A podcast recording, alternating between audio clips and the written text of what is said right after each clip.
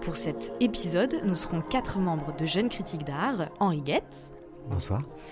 Auria Maclouf. Bonsoir. Grégoire Pranger. Bonsoir. Et moi-même, Camille Bardin. Pour cet épisode euh, qu'on enregistre alors que les musées sont encore fermés, nous sommes rendus dans l'un des rares espaces de la capitale qui est resté accessible au public, la Bibliothèque publique d'information, la BPI, qui se trouve au premier, deuxième et troisième étage du Centre Pompidou à Paris et qui offre, dans le cadre de la saison Africa 2020, une carte blanche au collectif sud-africain Chimurenga autour des Black Studies qui est visible jusqu'au 16 mai 2021.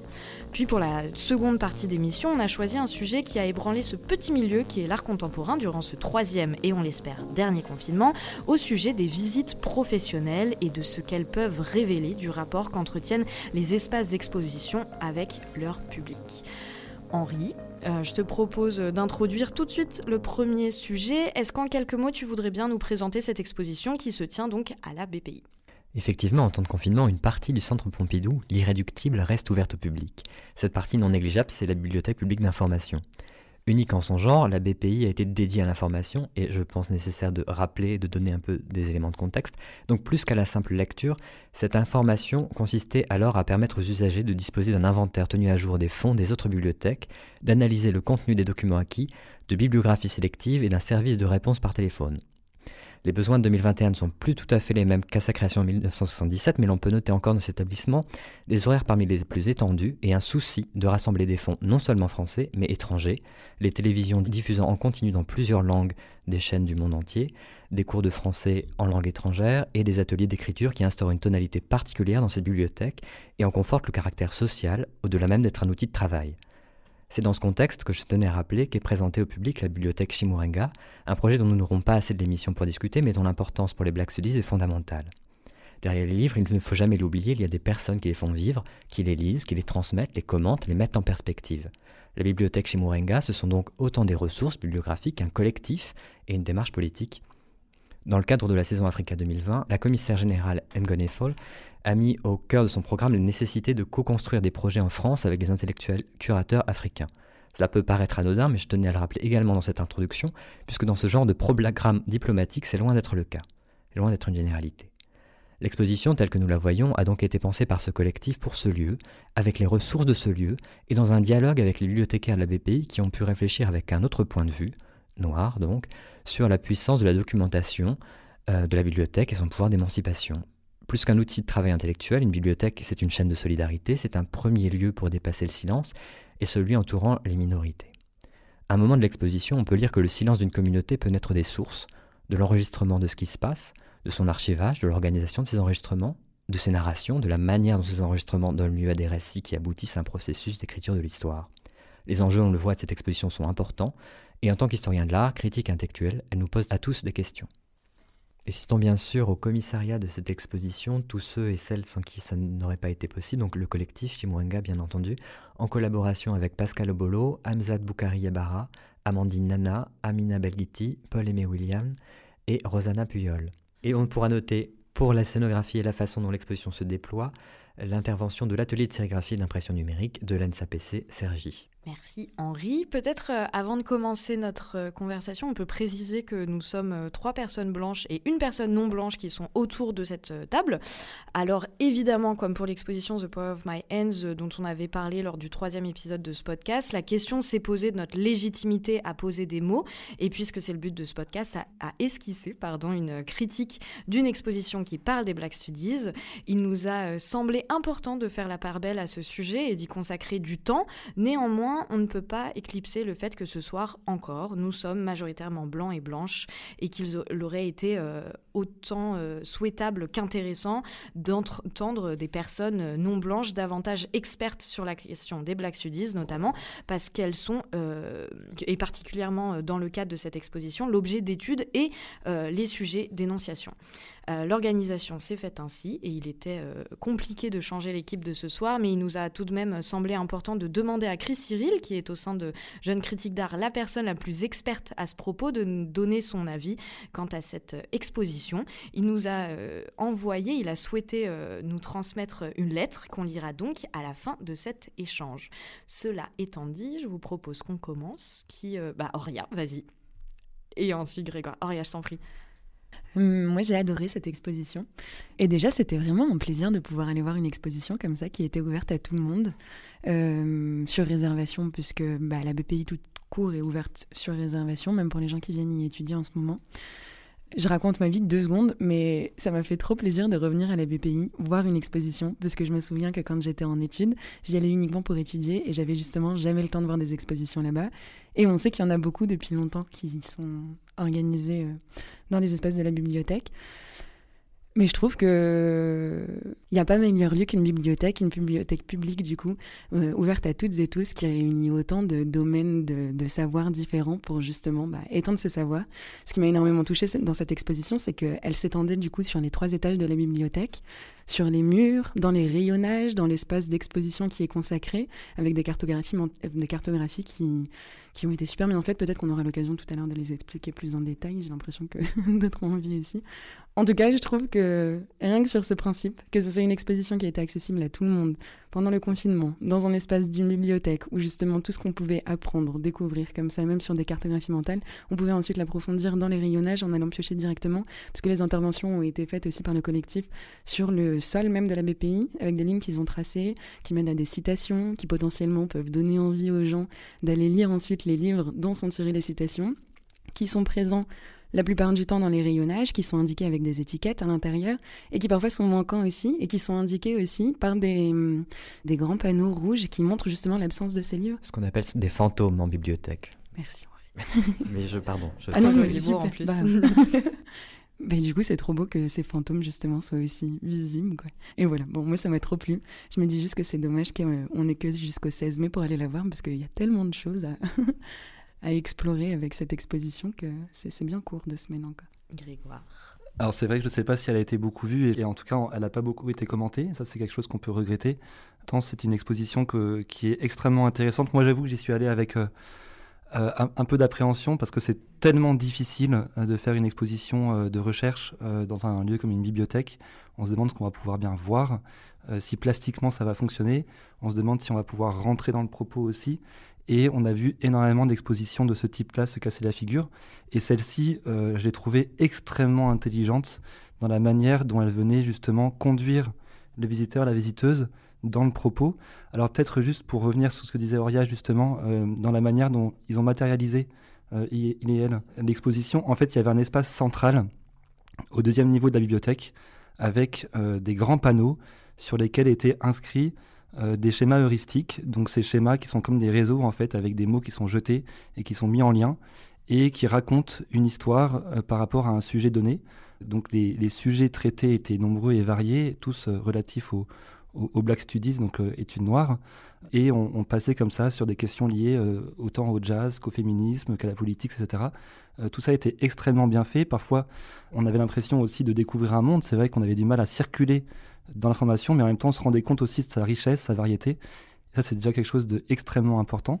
Et ensuite, à partir euh, de ce, cet espace central où il y avait aussi des, revues en consultation libre, euh, avec des espaces d'assises, on pouvait circuler en fait dans toute la bibliothèque en suivant de grandes lignes rouges tracées au sol, qui étaient ici et là euh, ponctuées de citations qui étaient inscrites directement sur le sol et qui étaient tirées d'ouvrages essentiels de ces études noires.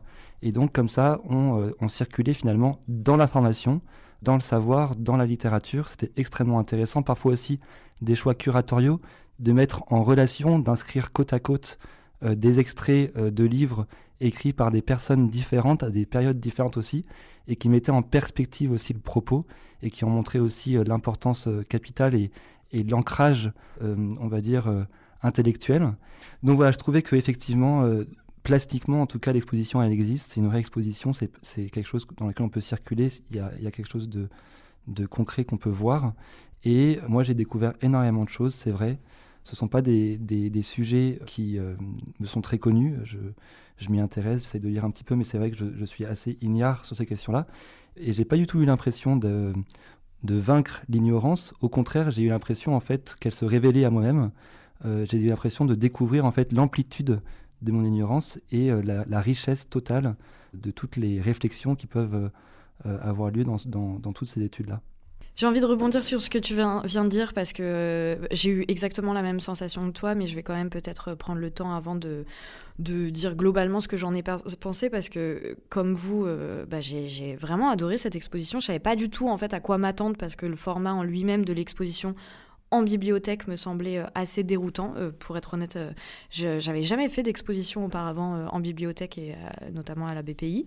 Je crois qu'en fait, j'avais un peu peur de me sentir idiote debout au milieu d'une salle où les gens lisaient travail, mais en fait, je suis très vite rentrée dedans, sans doute grâce aux lignes justement dont on parlait, qui sont dessinées à même le sol et qui guident vraiment nos déplacements dans l'espace et qui sont ponctuées, comme tu le disais, Grégoire, de citations qui se répondent. En général, je trouve ça plutôt casse-pied quand on m'impose d'aller à droite plutôt qu'à gauche et qu'on contraint finalement ma manière de mouvoir dans l'espace. Parce que voilà, quand je visite une expo, bah, j'aime bien euh, la faire un peu comme je l'entends. Après, c'est aussi sans doute lié au fait que c'est mon métier et que je suis habituée maintenant à faire des expositions et j'imagine que c'est pas le cas pour tout le monde et que c'est important, je pense, de le, de le prendre en compte tout simplement. Mais à l'inverse, là, euh, j'ai plus eu la sensation qu'on me venait me prendre par la main et qu'on me disait suis-moi, euh, ça se passe par là finalement. voilà, c'était rassurant si je puis dire et j'irais même jusqu'à dire que c'était euh, nécessaire en fait ces lignes. Euh, elles servaient à plusieurs choses. Effectivement, elles nous guidaient vers ces espaces où se trouvaient euh, les grands schémas heuristiques pensés par le collectif Shimuranga, mais pas seulement. Elles nous menaient aussi vers des lectures. Elles permettaient la mise en espace d'une réflexion et la matérialisation du cheminement d'une pensée. Et pour ces raisons, bah, cette exposition, vraiment, je l'ai, enfin, vraiment appréciée, quoi. Henri, vas-y. bah écoutez, euh, je, vais peut-être revenir un peu sur des, généralités que vous avez déjà mentionnées, donc excusez-moi. Mais, euh, mais l'idée effectivement que nous soyons dans une bibliothèque et cet aspect communautaire également qu'ont les bibliothèques de par leur histoire et de par l'histoire en, particulier de ce collectif m'a beaucoup touché. Ça m'a vraiment intéressé aussi puisque on parle davantage euh, ici entre nous d'expositions qui sont des expositions d'art contemporain. Et là, on est face à une exposition d'idées, et c'est vraiment quelque chose qui est, aussi hein, très spécifique. Euh, même casse-gueule, pour te, reprendre, euh, Grégoire, c'est exposer des idées, exposer la littérature, exposer des, citations, c'est vraiment quelque chose qui n'est pas évident. Et je trouve que justement, euh, nous faire déambuler dans la librairie, enfin, beaucoup de, travaux cognitifs montrent l'importance de se déplacer pour mémoriser. Et je pense que pouvoir mesurer justement aussi les manques d'une bibliothèque en allant dans les rayonnages, et qui sont très longs, donc on, voit que dans toute cette euh, disparité des connaissances et des savoirs qui sont rassemblés là, il y a encore des manques. Et ça, c'est quand même euh, c'est à la fois beau et en même temps c'est violent, et violent et frustrant. Moi, il y a, y a ce, cette, euh, cette scène dans le, film de Wim Wenders qui me revient toujours dans cette bibliothèque où finalement toutes les voix résonnent donc des, dans des langages très différents. dans les ailes du désir, pardon. Et en fait, dans cette, dans cette vision de la bibliothèque, finalement, toutes les voix s'empêchent de se comprendre. Et en même temps, il y a une beauté, enfin, il y a quelque chose de, très musical dedans. Dans cette façon de développer l'exposition spatialement, j'ai retrouvé un peu ce sentiment, et en même temps le sentiment d'être guidé dans cette cacophonie. Ça c'est peut-être personnel, mais on pourra, on pourra en rediscuter.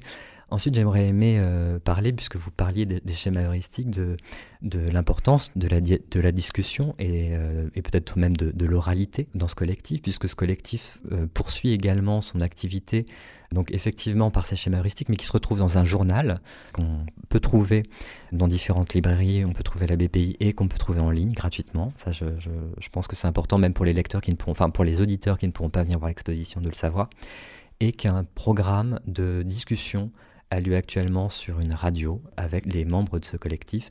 Et je pense que cette écoute euh, aussi des personnes dont on parle est intéressante et importante. Et voilà, je voulais revenir voilà, à ces schémas heuristiques qui effectivement donnent l'impression de discussion, puisqu'on trouve des notions qui viennent se répondre à d'autres. Voilà, ces schémas sont écrits à la main.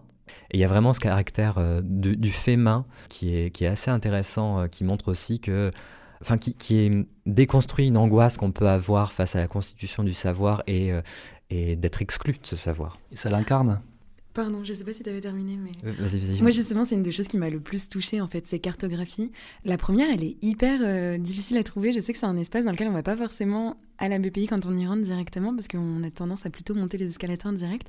Mais ça, c'est euh, parce que tu es, euh, tu es euh, littéraire et c'est vrai, en c'est histoire très de vrai, l'art. c'est très Si vrai, tu c'est étais vrai. en médecine euh, ou dans des domaines scientifiques, ça Non, serait. non, mais je te parle de l'étage du rez-de-chaussée, même, tu sais, derrière les. hum, Après le comptoir d'accueil, là, Oui, au bout à droite, il y a une première cartographie à ce moment-là qui retrace le parcours de Maoula Soumaoro, Mm. Le parcours qu'elle a, qu'elle a connu euh, depuis, depuis la fac, aux États-Unis, en France, euh, de, venant de banlieue, ses références aussi issues du rap et ensuite issues de genre la littérature plus noble, je mets des gros guillemets, mais en tout cas, enfin, l'universitaire en tout cas.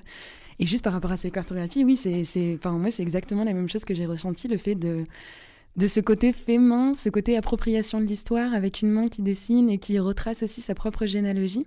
Mais juste par rapport à ces cartographies, justement, elles ont été constituées par un collectif de huit chercheurs et chercheuses qui sont retrouvés pour préparer cette exposition, euh, en collaboration du coup, je crois, avec le collectif Simoranga, qui ont préparé ces cartographies ensemble et qui ont du coup une vraie valeur scientifique. Enfin, enfin, c'est- c'est- je pense même pas à mettre en doute, mais qui en tout cas se présentent pas du tout comme la, comme les bibliographies qu'on a l'habitude de trouver sur justement. Enfin, maintenant on vous présente le savoir, on vous donne les livres importants à lire et vous allez suivre ça comme ça. Dans la forme même de la cartographie, de toutes les cartographies qu'ils ont pensées ensemble et dans les nouvelles catégories de classification qu'ils ont pensées aussi, qu'ils et elles ont pensé, pardon. Il y a cette manière de réécrire cette histoire, la faire sienne aussi et donner ce côté très personnel en s'inspirant des parcours aussi très, très individuels, très personnels et qui en même temps font foule, même si pour l'instant ça reste des exceptions, quand même une femme noire qui finit par être enseignante à l'université, déjà française et ensuite américaine. Enfin bon, on- c'est, je pense, l'enjeu d'un débat à part entière, mais, mais c'est beau en fait cette histoire de voir que c'est fait d'histoire personnelle, que ça a été dessiné main et je sais pas, le... bon ça paraît un peu bateau ce que je dis, mais pardon puisque je vois que tu vas reprendre la parole Grégoire, mais je voulais juste dire un autre truc sur le fait aussi, on parlait de, de cette vision très romantique aussi de la bibliothèque que vous avez décrite. Faut dire quand même que la BPI, c'est pas n'importe quelle bibliothèque à Paris non plus, puisque les étudiants et étudiantes de tout Paris, ils ont quand même leur team de bibliothèque. Il y a ceux qui vont à la bibliothèque Sainte-Geneviève ou à la bibliothèque Sainte-Barbe, à côté du Panthéon, en mode très propre, très classe, où il faut une petite carte et où, en général, bon, Grégoire, je pense que ça te parle, mais c'est quand même très réservé à un peu l'élite, encore une fois avec des guillemets, de la montagne Sainte-Geneviève autour du Panthéon. La BPI, moi, quand j'y allais, mes potes, ils voulaient pas me suivre, parce qu'ils trouvaient que la bibliothèque, elle était sale. Et en même temps, c'était la bibliothèque la plus pratique du monde, parce qu'elle fermait à 22h, ce qui était hyper pratique pour retourner étudier. Elle est gratuite, il n'y a pas besoin de faire une carte. Tout le monde peut y rentrer jusqu'à n'importe quelle heure. Elle était ouverte le dimanche. C'était terrible de faire la queue là-bas le dimanche matin. Une heure et demie de queue le matin, c'était Pas tous les jours, mais le dimanche, dimanche. c'était horrible parce que c'était la seule qui était ouverte. Mais c'est aussi la preuve de l'accessibilité de cette bibliothèque et le fait qu'il y a tellement de populations différentes qui s'y oui, croisent et de son importance sociale. Enfin, de y a son importance, oui. en, en termes d'auto-formation, c'est une bibliothèque qui propose, Mm. et je parlais tout à l'heure des cours de, de français langue étrangère, c'est l'un des Oui. premiers lieux dans lesquels les étudiants étrangers arrivent en fait. Complètement. Mais pas seulement les étudiants d'ailleurs, mais Oui. euh, ça c'est quelque chose qu'on... Mais c'est pour ça que cette expo, elle a trop de sens ici, quoi. Enfin, dans cette bibliothèque en particulier. C'est dommage qu'elle n'ait pas envahi un peu plus le centre Pompidou ici. Mais peut-être que justement, elle avait encore plus sa, pla- sa- sa- sa place dans, dans cette bibliothèque et précisément celle-ci, quoi. Grégoire. Non, moi je suis totalement d'accord. Je voulais revenir justement sur la question de. Il y, a- il y a quelque chose qui est très fort, je trouve, notamment dans l'espace avec les schémas heuristiques euh, qui sont écrits à la main. C'est quelque chose de à la fois hyper intime, avec ces canapés qui sont très accueillants, il y a de la moquette par terre, il y a une sorte de cocon très chaleureux, et en même temps il y a une sorte de vertige de la pensée et de la connaissance qui du coup en fait ne, fait pas peur parce qu'il y a un environnement qui est, euh, qui est sain, qui est, euh, qui est presque comme à la maison entre guillemets. Enfin bon, après j'ai pas une maison comme ça, mais en tout cas il y a quelque chose de très chaleureux et d'accueillant en fait. Et je trouve que ça permet justement, en tout cas cette scénographie, parce que c'en est une, euh, permet justement de rendre accessible, d'avoir envie d'y rester en fait. On peut s'asseoir, on a envie de rester là. Et du coup, on, je, di- je dirais on picore, parce qu'il y a tellement d'informations qu'on peut pas, on peut pas tout lire, on peut pas tout comprendre. Euh, c'est impossible, tellement le, le champ en tout cas est, est, est large et, euh, et les données sont tellement précises. Et encore, c'est que le, le haut de l'iceberg. hein. A- Donc on peut pas tout lire, mais on va picorer et on va comprendre plein de choses. Et euh, tout ça dans un environnement qui est super accueillant, qui est hyper accessible. Et moi, j'avoue que j'ai eu, une- une frustration énorme. Dans ces espaces, on est quand même resté assez longtemps. On a essayé de faire euh, un peu tout le tour. On est resté assez longtemps aussi assis dans, dans ce lieu. Et, euh, et je voyais plein d'étudiants et d'étudiantes euh, travailler tout autour. J'avais envie de leur crier, mais venez Mais voir, c'est tellement Ah, incroyable ce qui se passe ici. Il y a tellement de choses qu'on a tellement, qu'on voit tellement pas ailleurs. juste quittez vos livres deux minutes et, venez voir. Alors je sais très bien ah, que... Tu dirais pas ça si tu étais encore en train de mais, mais, c'est ce que j'allais dire justement. Moi je, je dirais pas ça. Évidemment qu'il y a l'impression quand on est étudiant que chaque seconde compte. Et même la pause club de 10 minutes, euh, elle est timée parce qu'en fait il faut quand même réviser avant les, avant les partiels ou avant les concours. Mais juste je les voyais tous là en fait. Et bon c'était vraiment de la bêtise parce que ça se trouve vu. mais j'avais vraiment envie de qu'ils et elles se rendent tous et toutes compte vraiment de la richesse en fait de tout ce qui était donné à voir et à penser dans cet espace-là à ce moment donné. Et ça partira demain. Et en fait, c'est juste maintenant. Mais tellement. Mais enfin, je suis totalement d'accord avec toi, Grégoire. Pour moi, cette exposition, c'est vraiment une mine d'or. Personnellement, j'ai toujours été une personne très curieuse et enthousiaste à l'idée d'apprendre, mais ce qui est terrible avec l'ignorance, c'est que la plupart du temps, on n'a même pas conscience de l'existence de mm. ce qui nous reste à apprendre. Donc, on peut évidemment avoir conscience de ne pas être spécialiste d'un sujet ou d'une thématique, mais en ce qui concerne par exemple les sciences sociales et un tas d'autres sujets qui souffrent d'un manque de médiatisation, on peut très vite euh, se retrouver les bras ballants sans savoir quelle ficelle tirer, euh, vers quel livre se diriger, qui écouter. Bref, on, a envie d'apprendre, mais on ne sait tout simplement pas comment. Quand j'ai commencé par exemple à m'intéresser au féminisme, je ne savais pas euh, qui il fallait que je lise ou que j'écoute pour apprendre davantage. Donc je notais laborieusement les références des notes de bas de page ou le nom des autrices que l'on citait dans les podcasts ou les comptes Instagram que je suivais, ce qui est très long et laborieux. Et je rêvais qu'une personne experte me dise vers où euh, aller en fait pour apprendre. Et l'exposition euh, de Shimurunga, elle est incroyable pour ça. C'est que vous allez dans une bibliothèque et vous prenez enfin conscience du chemin qui vous reste à parcourir concernant les Black Studies, des références qu'il est important euh, que vous connaissiez si vous vous intéressez à la géopolitique, à la littérature, à la musique ou encore au féminisme. Et là, personnellement, je me suis également rendu compte qu'il y avait un nombre incalculable de noms présents sur ces schémas heuristiques dont je ne soupçonnais même pas l'existence. Euh, cette euh, exposition, finalement, elle m'a aussi permis de prendre conscience de tous les devoirs que j'avais encore à faire, mais euh, cette fois-ci, enfin, j'étais pas frustrée parce que le collectif Shimuranga nous trace un chemin à emprunter, et ça, intellectuellement, c'est encore une fois une mine d'or, et politiquement, c'est à mon sens essentiel. On sait aujourd'hui que l'histoire, elle est écrite par les vainqueurs, et que ceux-là ne sont pas systématiquement systématiquement les plus justes. On sait que l'histoire n'est pas neutre et que euh, de nombreux récits ont été mis sous silence. Alors voir tous ces noms, toutes ces dates, tous ces ouvrages écrits à la main sur le mur d'une bibliothèque, bah, c'était, enfin ça m'a, comme tu le disais, euh, Henri, hyper euh, ému et enthousiasmé. Henri, vas-y. Euh, moi, je trouve trop belle vos réactions, mais il y a quelque chose qu'on touche un peu du doigt depuis tout à l'heure, mais qu'on n'a pas dit franchement. Il faut dépasser aussi ce, ce moment de justement l'émotion. Il y a quand même une vraie, vraie dimension politique hyper importante dans quand même tous ces savoirs qui est présenté, toutes ces cartographies.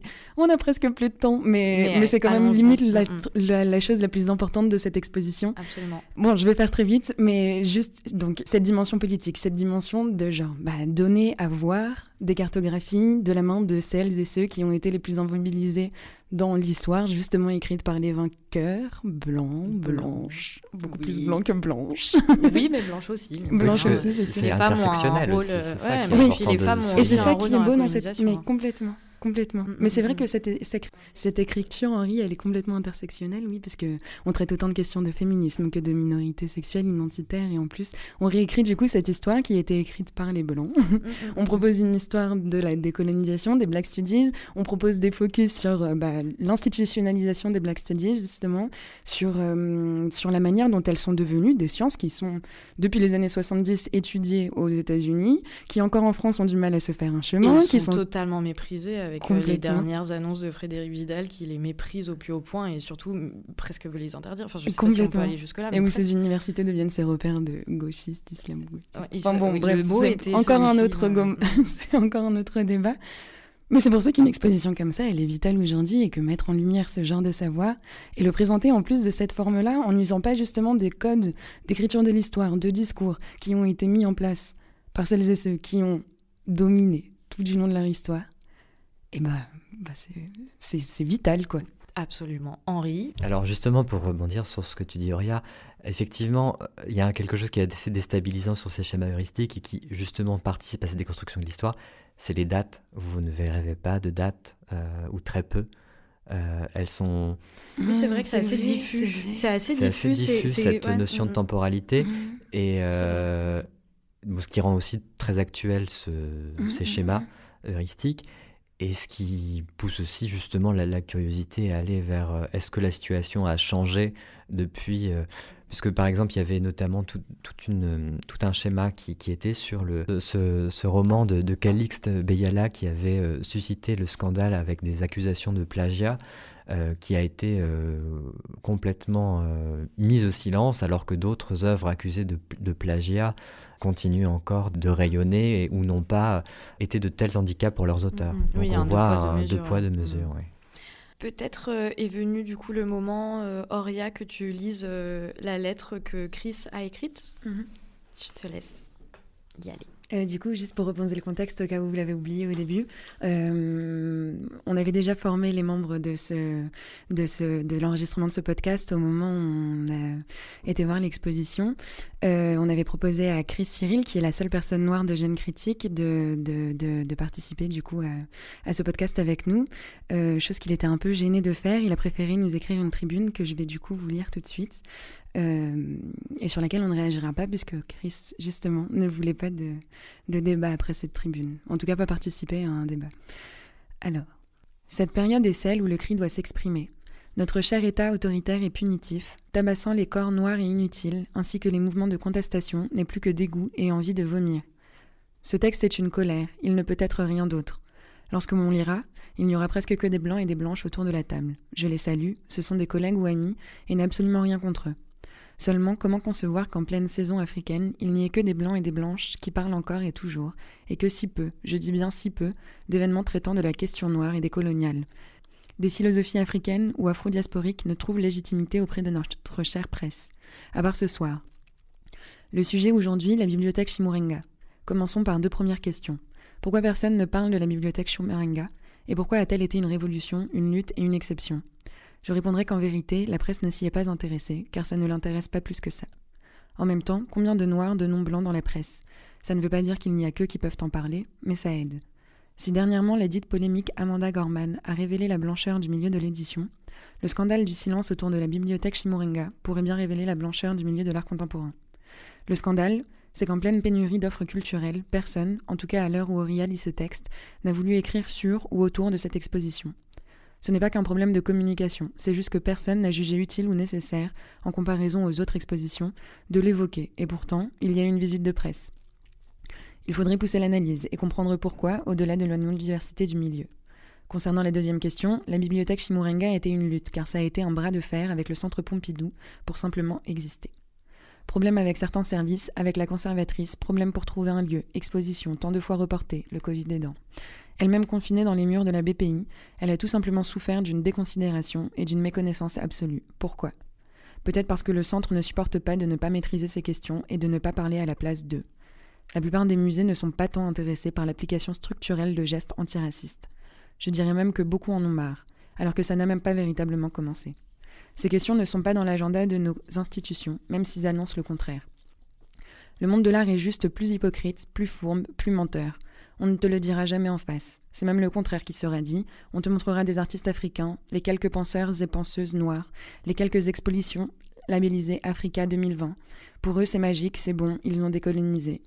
Leur dire le contraire, ce serait faire preuve de mauvaise foi. C'est là qu'intervient la rhétorique anti-militante. Regardez, on fait des choses et elles ne sont jamais contents, ils sont tout simplement déraisonnables. Il y elles cochent les cases, c'est tout. Pas de quoi féliciter ces musées, il y a mieux à faire, les engueuler.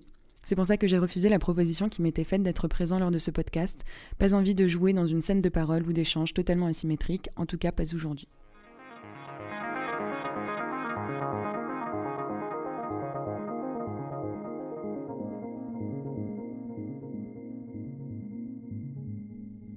Vient donc la seconde partie de cet épisode. Auria, je vais tout de suite euh, laisser la parole. On va donc parler des visites professionnelles. Est-ce que tu peux nous introduire le sujet Bien sûr, Camille. Depuis que nous avons commencé les enregistrements des différents numéros de Pourvu qu'elle soit douce, les centres d'art et les musées sont fermés pour cause de Covid. C'est marrant quand on y pense, car ça faisait des mois qu'on parlait de faire un podcast sur des expositions, et on l'a lancé seulement quand elles étaient fermées au public. Enfin, pas à tous les publics justement, parce que nous, privilégiés, professionnels du monde de l'art, entre gros guillemets, on a pu continuer à aller les visiter. Sur réservation, dans le respect des gestes barrières évidemment et à des créneaux bien précis, mais dans un luxe de visite que nous n'avions jamais vécu auparavant puisqu'on était les seuls dans les institutions. Le confinement a été l'occasion de repenser bien des choses dans bien des domaines. Dans le nôtre en particulier, il a donné lieu à un débat sur ces visites professionnelles exclusivement notamment.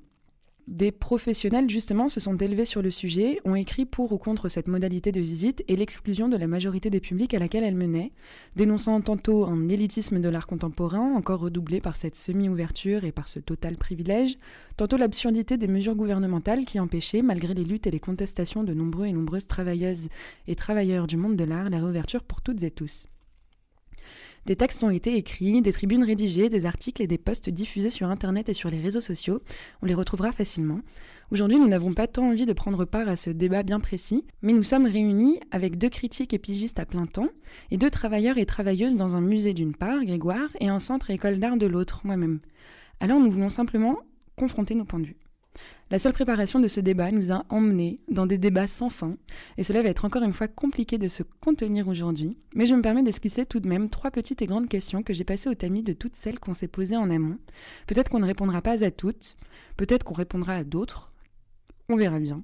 C'est aussi le jeu auquel on aime jouer ici. Mais voici ces trois peut-être questions auxquelles on répondra. Euh, d'abord, c'est une question que j'aurais aimé poser à toutes et tous ici. Qu'est-ce que nous ont apporté les visites professionnelles depuis un an? Ensuite, comment cette situation nous a-t-elle poussé à réenvisager notre travail de critique d'art et ou de pigiste pour celles et ceux qui le sont? Ensuite, et enfin, qu'est-ce que cette situation peut nous apporter de nouveau pour la suite? Dans l'approche des expositions, des institutions, mais de l'autre côté du miroir aussi, qu'est-ce que peuvent imaginer les institutions pour démocratiser en toutes conditions leur accès à l'art pour toutes et tous? Et justement, je me disais que ça pouvait faire peut-être un lien avec l'exposition dont on vient de parler, et qui, je sais, intéresse aussi énormément Henri. Euh, Est-ce que les bibliothèques ne dessineraient-elles pas une piste pour l'avenir des expositions, même après le Covid? Euh, Vaste sujet. Grégoire, tu commences? Oui, alors du coup, euh, je, voulais, je voulais juste réagir rapidement à, ce qu'a dit Auria. Juste une petite précision. Euh, euh, il y, y, a eu un changement du coup énorme pendant la période du Covid. Habituellement, c'est vrai, la presse et les professionnels du monde de l'art sont déjà habitués à, voir des expositions dans des conditions hyper privilégiées, avec les voyages de presse où ils, sont, ils et elles sont seuls dans l'exposition, avec les visites VIP qui sont très nombreuses, avec les visites privées pour les professionnels du monde de l'art. Et donc c'est quelque chose qui était déjà, euh, qui était déjà bien installé. Le, le grand changement qu'il y a eu, c'est que ces visites passent d'une exception, enfin sont passées d'une exception à une norme, et que tout d'un coup, en fait, euh, elles sont devenues l'unique manière de voir des expositions. Ce qui, euh, à mon sens, et c'est quelque chose, je pense, qu'on partage euh, ici, a posé différents problèmes quant au rôle, justement, des institutions culturelles, puisque finalement, en fait, ces visites presse, VIP, professionnelles, qui souvent arrivent en amont de l'ouverture au public, servent justement à préparer l'ouverture au public, à préparer des articles, à préparer des relais euh, d'information pour que le public le plus nombreux puisse venir voir les expositions. Or, à quoi servent ces visites euh, exceptionnelles si elles ne permettent pas justement au public de venir? En fait, euh, de quoi sont-elles l'image? C'est ça aussi une des questions, je pense, qui a été posée pendant cette période et qui révèle différents, différentes choses quant au, au rapport des institutions culturelles avec leur public. Alors, euh, je pense qu'il est peut-être nécessaire de commencer par l'endroit d'où je parle, puisqu'on parle de, professionnels. Euh, effectivement, Auria, tu as, tu as parlé de, de critique d'art et de, de pigiste, donc j'ai euh, plusieurs, plusieurs casquettes, puisqu'on ne, on ne vit pas seulement en étant critique d'art, on ne vit pas seulement en étant pigiste. on vit avec donc plusieurs casquettes, dont pour ma part celle de commissaire d'exposition, celle également de, de freelance, mais rédactionnel. J'écris du contenu rédactionnel au-delà de, la simple presse, euh, enfin de la presse euh, grand public, entre guillemets, celle qu'on a en tête quand on dit presse. Ce que on a observé avec ce, confinement, c'est qu'en fait, la presse culturelle, qui était déjà une espèce euh, en voie de, disparition, ou pour laquelle c'est très difficile d'exister aujourd'hui, la perte des annonceurs a été dramatique puisque ces rédactions se sont repliées sur leurs sur leur, leurs membres permanents, sur vraiment les rédacteurs, qui paradoxalement étaient, avaient quand même des, quantités de textes à, écrire qui les empêchaient d'aller voir les expositions. Par ailleurs, effectivement, les pigistes, en fait, par manque de budget, n'étaient plus sollicités, mais pouvaient continuer de voir des expositions. Enfin, une sorte de, de, paradoxe qui continue. Euh, ce que m'ont apporté donc ces visites professionnelles, c'est la possibilité de, continuer à suivre des, artistes, euh, des artistes qui ne bénéficient pas par rapport à d'autres milieux culturels, puisqu'on a fait la comparaison beaucoup avec le milieu du spectacle vivant en disant voilà, le spectacle vivant euh, était plus en phase avec le public puisque il s'était arrêté alors que ce n'est pas déjà tout à fait vrai puisque des, des, premières se sont toujours montées en présence de la presse et d'autre part aussi puisque le, statut euh, d'intermittent est une, est une protection nécessaire qui permet aux, membres du, spectacle vivant entre guillemets de, respecter euh, et de, qu'il n'y ait pas d'enjeu économique en réalité dans la poursuite de leurs activités. Pour un, artiste visuel, euh, les aides sont euh, les aides ont été attribuées par des, des, institutions nationales ou régionales, les DRAC et, le CNAP pour des aides exceptionnelles, mais qui étaient basés sur les revenus de l'année précédente, donc essentiellement des revenus qui étaient euh, pour les artistes qui avaient des galeries ou qui, étaient, qui avaient des ventes ou qui avaient euh, pu avoir des expositions. Donc on voit déjà l'inégalité qui est liée à ce statut, et puis en plus c'était au prorata de cette somme qu'ils avaient pu gagner l'année précédente. Donc il y, avait un réel enjeu économique pour les artistes qui ont continué et que j'ai continué de, de suivre, d'accompagner, parce qu'il y avait déjà euh, cette, ce, trouble économique qui se rajoutait à un trouble psychologique qu'on a, qu'on a tous pu partager. Donc il y avait vraiment pour moi les visites professionnelles déjà un enjeu d'accompagnement psychologique des artistes avec lesquels je, travaille et, euh, effectivement d'accompagner de, de, comme je pouvais. Il y a des initiatives comme Curatorial Outline, notamment lancées par Sacha Pevac et, et rejoint par d'autres commissaires, qui ont, été importantes de ce, point de vue-là et qui, ont montré la nécessité de, continuer, euh, même avec un public réduit, d'avoir ce, contact avec les, artistes. Après, la question du public, et je vais peut-être ensuite laisser la parole, c'est que les musées, enfin certains, ont pu continuer leurs activités pédagogiques avec les écoles et les, et les lycées. Peut-être que justement, Ria, tu, pourras, tu pourras en mm. parler, parce que du coup, ça, ça réouvre et ça euh, réouvre la, question du public avec euh, auprès de qui on continue et comment cette tâche énorme, euh, peut-être même impossible, de la démocratisation culturelle. Par rapport à, justement à la question que tu posais, Auria, qu'est-ce que les visites professionnelles vous ont fait?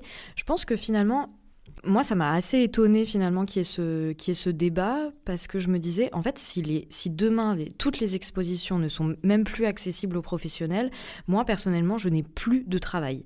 Et je trouve que ça nous a toutes et tous un peu en tant que pour le coup journaliste et critique, un peu obligé à redéfinir aussi euh, notre travail, c'est-à-dire que on n'était plus simplement des personnes qui analysaient euh, des expositions, qui critiquaient des expositions, qui en faisaient voilà des comptes rendus.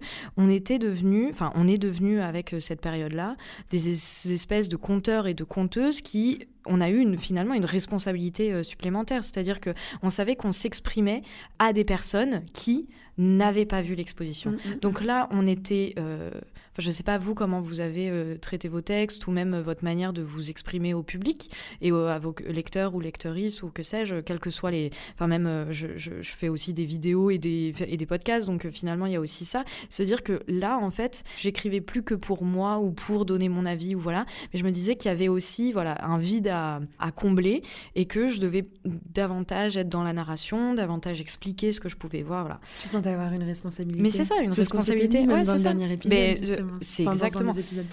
Le dernier épisode mm, mm, sur, mm. le, sur la Villette, ou qui va heureusement euh, rouvrir pour l'exposition à la Villette. Quand on l'a faite, nous, on savait que elle était fermée et que personne n'allait la voir, hormis ces fameux professionnels du monde de l'art.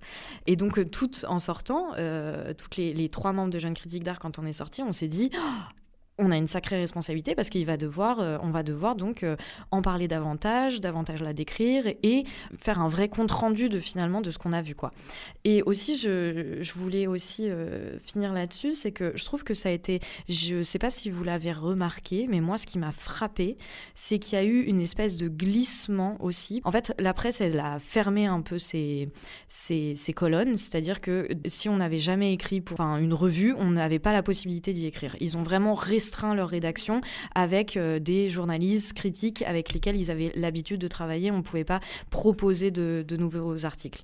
Et du coup, il y a eu une espèce de glissement, euh, je ne sais pas encore une fois si vous l'avez remarqué, mais des journalistes et critiques vers les influenceurs et les influenceuses. Mmh. C'est-à-dire qu'aujourd'hui, les euh, expositions aussi, elles ont, elles ont réussi à vivre via les réseaux sociaux, via des médias en fait qui ont fait des vidéos, qui ont réalisé des portraits, qui ont réalisé vraiment des, ouais, qui ont vraiment fait les, résumés de ces expositions, qui ont essayé de les, présenter le, mieux possible quoi. Et, euh, et vraiment moi c'est ça qui m'a frappé un peu pendant ce confinement, et ces trois confinements finalement, euh, c'est euh, c'est vraiment ce glissement des journalistes, des des personnes qui analysent vers des personnes qui vont simplement faire de la promotion ou faire de la diffusion ou compter des expositions. Quoi. Voilà, Grégoire. Euh, oui, alors du coup, peut-être très rapidement sur la question personnelle de comment est-ce qu'on a vécu ces visites professionnelles. Moi, j'avoue en avoir fait quand même quelques-unes, notamment pour le travail. Euh, en tant que critique ou en, en tant que personnel En tant vraiment que, pour le coup, personnel de musée. Mmh. Donc, c'est une chance que j'ai eue. Et par contre, j'avoue ne pas avoir écrit. J'ai écrit aucun texte depuis euh, les derniers confinements. Non pas par envie ou par positionnement politique, mais par manque de temps, parce qu'il faut aussi savoir que les centres culturels et les musées, on pourrait croire qu'ils ont eu moins de travail pendant les confinements. En fait, non, le travail a été décuplé parce que tout était rendu beaucoup plus difficile par la crise sanitaire. Donc, je ne pourrais pas faire ce, lien de relation entre, euh, entre ce que j'ai vu en visite privée et euh, ce que j'ai pu écrire, parce qu'il n'y a, a, pas eu ce type de relation. Euh, je voulais juste revenir simplement sur la question justement qu'on posait et qui est assez complexe, on le voit, parce qu'il y a pas mal de choses qui en ressortent, de ces ouvertures privées aux professionnels du monde de l'art. Et j'ai l'impression, en tout cas, qu'il c'est une question qui est très complexe puisqu'il y a un peu comme deux voies euh, insolubles qui se, qui se dégagent des différentes choses que j'ai pu entendre, en tout cas de, bah de, Camille, euh, Henri et Auria. Euh, il y a d'un côté effectivement le, le fait que ces visites professionnelles ont permis de, à des expositions de pouvoir quand même vivre, d'être vues, ont permis aux artistes de pouvoir continuer à montrer leur travail, et c'est une, une, question qui est absolument essentielle.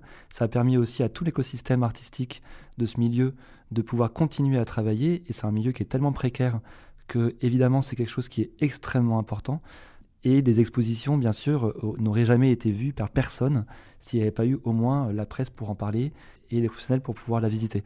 Et en parallèle de ça, euh, ces visites professionnelles euh, dans la tête du public rejouent aussi toutes ces questions liées à l'élitisme du monde de l'art contemporain, à ce petit milieu fermé sur lui-même qui s'autosuffit, en fait, qui n'a pas besoin du public. Et euh, finalement, on n'est pas loin non plus des, euh, des, des, des, dîners, des restaurants euh, clandestins. on n'est pas loin de tout ça, en fait. Hein. Mmh, mmh, et, et, du coup, c'est aussi une image qui ressort de ces visites privées pour les happy few.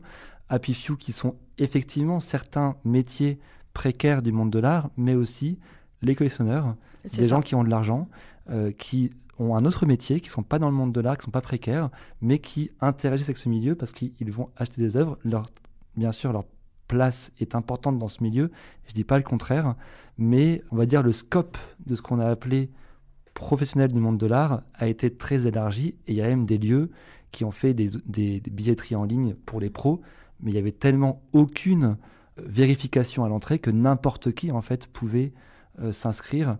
Et ça montre aussi l'incohérence en fait de ces systèmes là et j'ai l'impression que ces deux euh, que ces deux voies se comment dire se, se, se défendent se, je sais pas si on peut les réconcilier je pense que les deux en tout cas sont entendables et c'était un petit peu ça Clairement. que je voulais dire mmh, rien euh, juste, j'avais autre chose à dire, mais je pense rebondir juste sur euh, le truc des billetteries hein, euh, qui étant fi finalement accessible à genre vraiment tout le monde. Il y avait aussi quand même cette question de genre qui était au courant? C'était quand même Bien les sûr. professionnels oui, de l'art. Mmh. Mais mmh. Mais, moi, ça me pose des vraies questions et je me dis que, en tant que professionnel du monde de l'art, encore une fois avec des guillemets, je me dis que bah il y a des moments où j'ai juste trop aimé pouvoir jouer cette carte pour aller voir des expositions qui m'ont énormément touchée et où en fait bah j'étais contente d'avoir accès à l'art comme j'ai accès à l'art d'habitude pour ce qui m'apporte aussi d'habitude même hors temps de Covid et encore plus du coup en temps de Covid puisque bah je sais pas je pense que c'est aussi pour ça qu'on milite aussi toutes et tous et même enfin sans militer genre dans l'espace public juste à titre personnel enfin on aime l'art ça nous apporte des choses genre hors du quotidien ça nous aide à vivre c'est des discours hyper romantiques sur l'art, mais en fait, bah, je pense que c'est aussi pour ça qu'on a décidé d'évoluer là-dedans. Et moi, je suis contente d'avoir pu en profiter, mais effectivement, c'est quand même une position hyper privilégiée, du coup. Mais du coup, juste, Henri, je voulais rebondir sur ce que tu disais, euh, effectivement, sur les visites euh, pédagogiques. Que, bah, personnellement, moi, je travaille à la galerie Édouard Manet à Gennevilliers. Euh, c'est des visites avec les scolaires qu'on a pu continuer à accueillir. Et pour, pour nous, du coup, ça a été une vraie chance pendant un certain moment, pas pendant toute la durée du confinement, parce qu'à un moment, les mairies, et je crois que Grégoire, tu, m'avais parlé un peu de, cette situation par rapport à Lille, peut-être on pourra en reparler plus en détail, mais que ça dépendait beaucoup aussi des mairies, des conseillers départementaux, régionaux, blabla, tous ces échelons qui sont, même en temps hors Covid, hyper contraignants. Euh, mais en tout cas, les décisions n'étaient pas, en tout cas, nationales. Je sais qu'à Gennevilliers, en tout cas, où je suis chargée de communication et de médiation, donc en charge des publics qui viennent visiter les expositions d'art contemporain, j'ai pu organiser au moins au début des visites avec les scolaires euh, de la ville, uniquement du coup de la ville de Gennevilliers. Et du coup, moi, j'étais contente de pouvoir continuer à bah, faire vivre ces choses, mais c'est vrai que même dans mes rapports avec les enseignants, les enseignantes, les professeurs, professeurs, et ben d'un coup, je me rendais bien compte que c'était plus non plus leur priorité que de faire visiter des expositions d'art contemporain, puisque hum, ils viennent pas juste pour visiter une exposition d'art contemporain, boum, ils repartent après ils en reparlent plus jamais. Ils ont quand même tout un projet à construire autour. Ça peut pas être juste une pause dans leur, euh, je sais pas, enseignement de tous les jours. Il faut qu'ils pensent tout un projet et c'est vrai qu'ils avaient aussi, bah, genre d'autres euh, problématiques à gérer. Bref, c'est deux questions que je traite un peu en parallèle qui ont apparemment rien à voir, mais où j'ai l'impression qu'il y a quand même un peu à voir. C'est que moi, j'étais hyper contente de pouvoir discuter avec des élèves, des étudiants, des étudiantes, et de leur montrer que enfin pas de leur montrer, mais en tout cas de leur offrir cette possibilité de voir de l'art. Surtout que l'exposition qu'on accueillait à Gennevilliers en ce moment et qui, et qui va bientôt pouvoir ouvrir, heureusement. Fais ta promo. Venez la voir, c'est Jennifer Douzenel, juste en somme, ouvert jusqu'au 12 jours. Elle est merveilleuse, cette exposition. Elle est terrible, elle est terrible. On peut rien y faire. Bref, mais en tout cas, bah, moi, elle m'a apporté beaucoup d'apaisement et, et j'ai vu au fur et à mesure des visites que j'ai menées qu'il y a énormément d'enfants et de et d'adolescents et adolescentes qui ont aussi énormément aimé cette exposition. Et bon, ce sera un sujet encore à part entière de parler de Gennevilliers, des publics gennevillois mais, mais tout le drame, en fait, enfin là, ce que tu expliques, c'est finalement tout le drame du fait que les musées, les centres d'art, enfin et même tout, enfin tous les centres, enfin les, les, espaces culturels aient été fermés parce qu'on se rend compte que c'était une vraie nécessité finalement. Mais bien sûr. Et moi, je pense que ça nous aurait aussi aidé à vivre la crise mieux. Mais, comme de manière générale, même avant la crise, ça nous aide à vivre la mmh. vie mieux. et en fait, cette question de l'élitisme de l'art contemporain, elle se posait déjà avant. Est-ce que c'est le Covid qui les révèle encore plus, alors qu'elle fait travailler des travailleurs et travailleuses du monde de l'art? Ça montre les mécanismes. Quand mais, mais complètement. Et c'est vrai que ça révèle plein de choses. Mais juste pour finir là-dessus, je voulais dire que j'ai aussi pu voir au fur et à mesure de ces visites qu'il y avait beaucoup de, de, de, public du coup scolaire que j'ai pu accueillir qui en avaient aussi juste rien à faire de l'art et qui avaient d'autres choses à gérer. Mais... encore plus, oui, comme Dame Camille, mais encore plus en temps de Covid. Et moi je suis désolée, mais je pense qu'il y a des gens, enfin on, se plaint qu'il n'y ait que les professionnels qui aient eu accès aux expositions. Et je sais très bien qu'il y a des amateurs amatrices d'art qui sont pas du tout professionnels dans le monde de l'art, qui voient ça comme des pauses en dehors de leur travail. Mais je sais aussi très bien, enfin, bon, je vais jouer la carte genre famille, amis très proches et tout, qui n'ont pas du tout genre euh, de rapport avec l'art contemporain ou avec l'art de manière générale, mais ils en ont rien à foutre en fait de ça. Et genre en temps de normal d'habitude, en temps de Covid encore plus, ils ont juste d'autres urgences à gérer. Donc est-ce que c'est vraiment, enfin. Mais, c'est interdit. C'est ça le problème, c'est que c'est interdit. Et, et, quand on voit quand même les fréquentations des, des musées et centres d'art, et c'est pas que l'art contemporain, c'est tout tout le secteur culturel qui était touché. Oui, oui, on peut pas dire, on peut pas dire que c'est pas quelque chose qui intéresse les gens. Oui, bien sûr. mais là, on parle du thème très spécifique des expositions d'art contemporain. Mais c'est sûr qu'on peut parler des, des concerts, des centres d'art et des musées. Il y a énormément de public quand même. On peut pas dire que c'est quelque chose qui. Alors, bien sûr, ça reste quand même assez microcosme, mais il y a quand même beaucoup de gens qui sont intéressés par euh, des expositions d'art mmh. contemporain. Euh, Est-ce qu'on fait autant d'entrées dans ton musée ou dans ma galerie que de que les entrées au cinéma? Je pense que mais après, mais bon, ça c'est un autre débat. C'est un autre débat. C'est un autre débat. Il faut pas se lancer. Suffisamment, suffisamment quand même pour euh, suffisamment d'entrées quand même pour pouvoir laisser ça ouvert oui, au public. Oui, bien sûr. Et puis après, on va pas non plus opposer les milieux culturels, etc. Mais oui, mais mais euh, je trouve que tu as mis le doigt sur quelque chose d'intéressant. Moi, en fait, dans toutes ces tribunes aussi qui étaient euh, contre le fait qu'il y ait des visites pro, etc., ce qui m'a agacé aussi, c'est de finalement, j'ai trouvé qu'il y avait une certaine démagogie parce que on considérait la manière dont c'était écrit la plupart du temps, on considérait euh, les professionnels et les travailleurs et travailleuses du monde de l'art comme de simples flâneurs euh, qui allaient au gré de leur envie faire des expositions, etc effectivement, j'adore mon métier et je prends un véritable, enfin j'ai un vrai, véritable plaisir à aller faire des expositions, etc. Et je trouve que c'est un privilège extraordinaire que mon métier ce soit d'écrire sur des expositions, de rencontrer des artistes, d'avoir des débats, voilà. Enfin, c'est incroyable.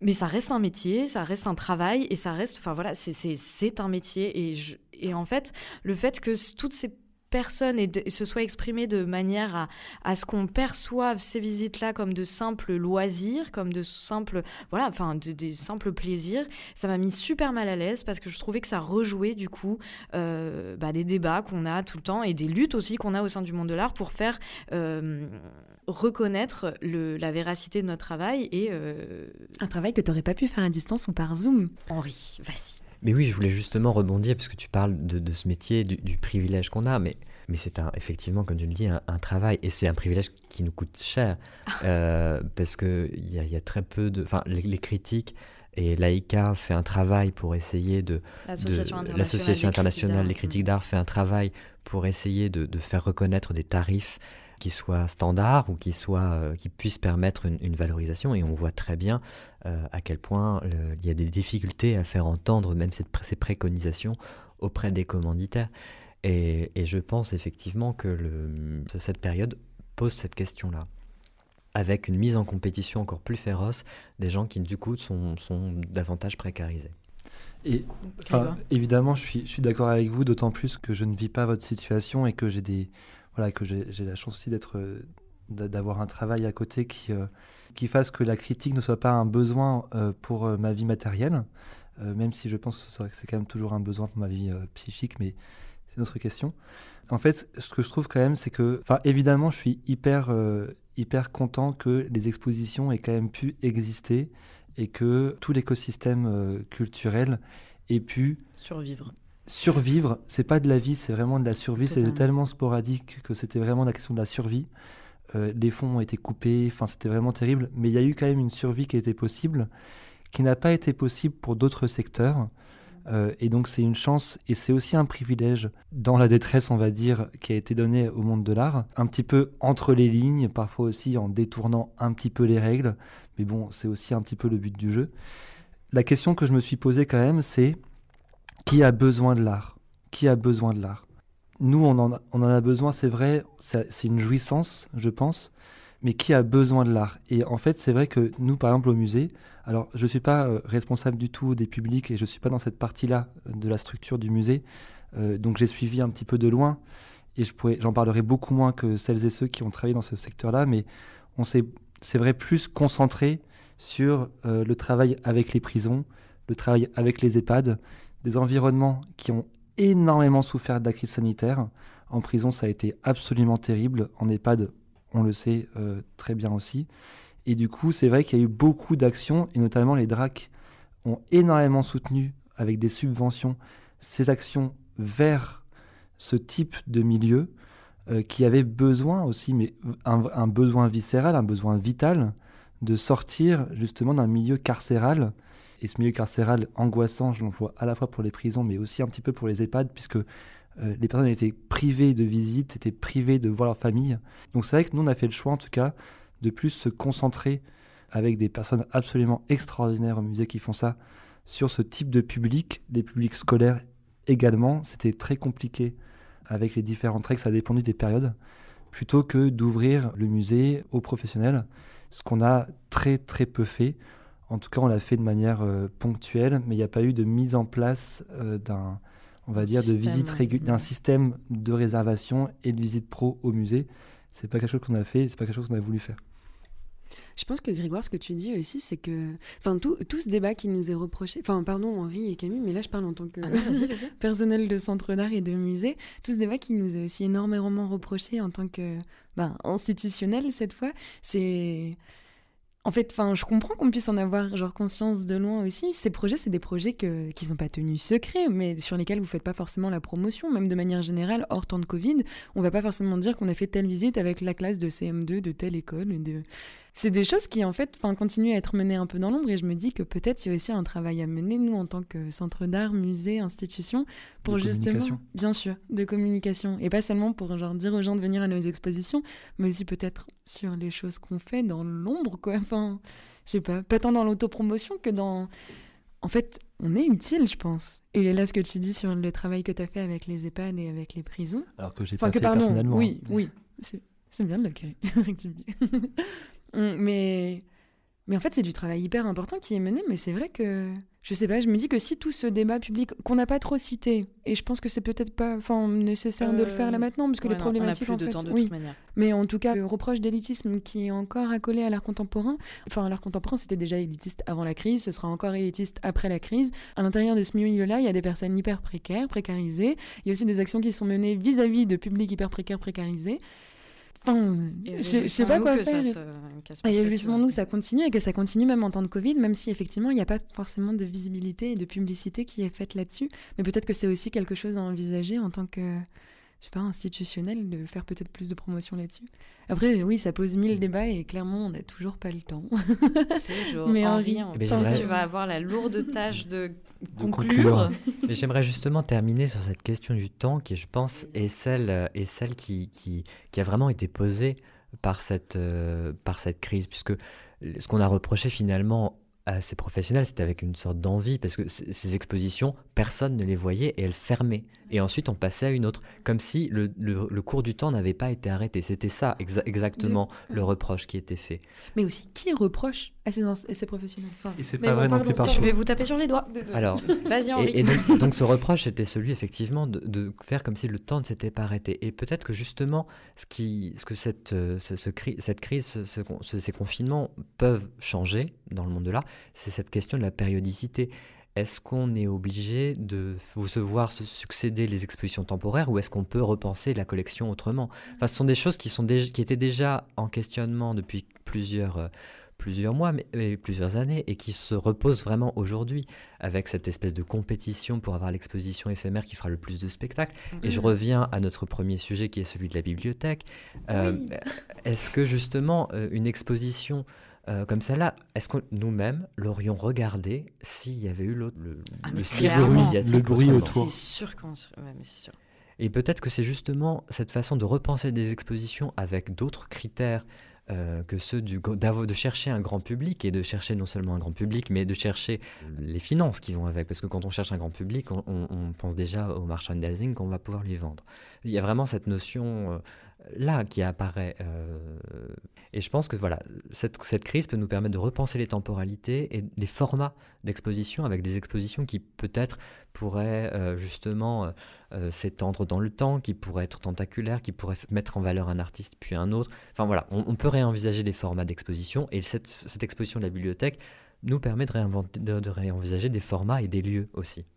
Grégoire, il va falloir parler non, je suis, je suis vraiment, je suis hyper d'accord avec Henri. Je voulais juste te dire qu'un certain nombre de centres culturels et de musées ont effectivement fait ce travail-là et que nombre d'expositions ont été prolongées pendant 6, 7, 8, 9 mois, quand la conservation des œuvres le permet, bien sûr, pour justement éviter... Et quand les prêts sont pas à rendre. Et quand les prêts sont... Alors, les, prêteurs au niveau euh, mondial ont été extrêmement, justement, bienveillants et toutes les demandes de prolongation ont été acceptées quand la conservation le permet justement pour permettre que, que, les expos soient, que les expos soient vus par le public, mais aussi que tout le travail énorme des équipes pour monter une exposition ne soit pas vain, et pas seulement pour les professionnels du monde de l'art.